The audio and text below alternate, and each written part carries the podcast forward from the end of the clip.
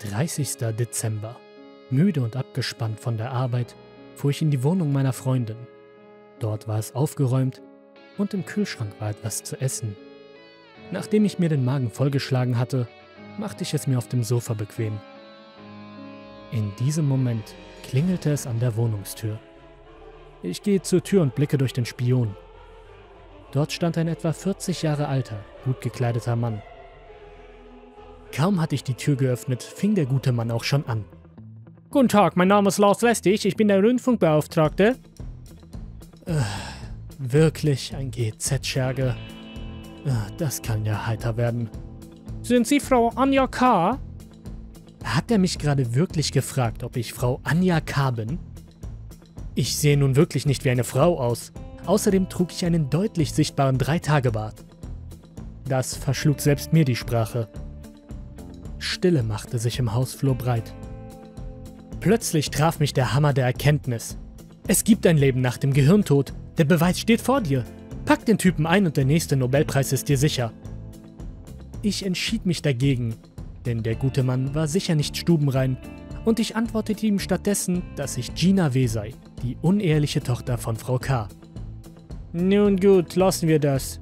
Sie wissen sicher? Ich unterbrach den Redefluss des GZ-Schergen nur ungerne, aber ich teilte ihm mit, dass ich einmal auf die Toilette müsste, versprach ihm aber, dass ich gleich wieder da bin und schloss die Tür hinter mir.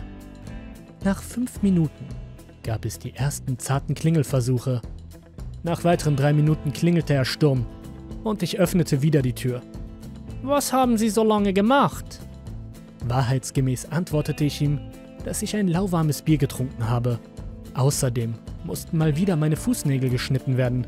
So eine Frechheit, das habe ich ja noch nie erlebt. Ich musste dem guten Mann leider recht geben und versprach, meine Freundin heute Abend noch darauf anzusprechen, warum sie das Bier nicht in den Kühlschrank gestellt hatte. Wirklich eine Frechheit. Nun lief dieser geistige Tiefflieger rot an und rastete aus.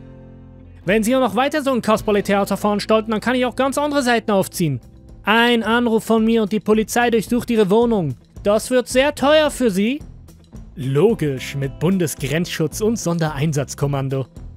Sichtbar eingeschüchtert, versprach ich ihm nun effektiv mitzuarbeiten und mein Kasperle-Theater sein zu lassen. Nun gut, besitzen Sie einen Fernseher oder ein Radio? Freundlich gab ich dem Mann Auskunft. Äh, ja klar. Ich besitze zwei Fernseher, drei Radios, noch ein Radio in meinem Büro und zwei in meinen Autos. Haben Sie die angemeldet? Äh, nein, bisher leider nicht. Wie lange besitzen Sie diese Geräte schon? Äh, so circa 10 bis 12 Jahre. Ui, jetzt war er am Sabbern, als er seine Provision im Gedanken überschlug. Nun ja, um es kurz zu machen, er hielt mir nach ein bis zwei Minuten zwei Zettel zur Unterschrift unter die Nase.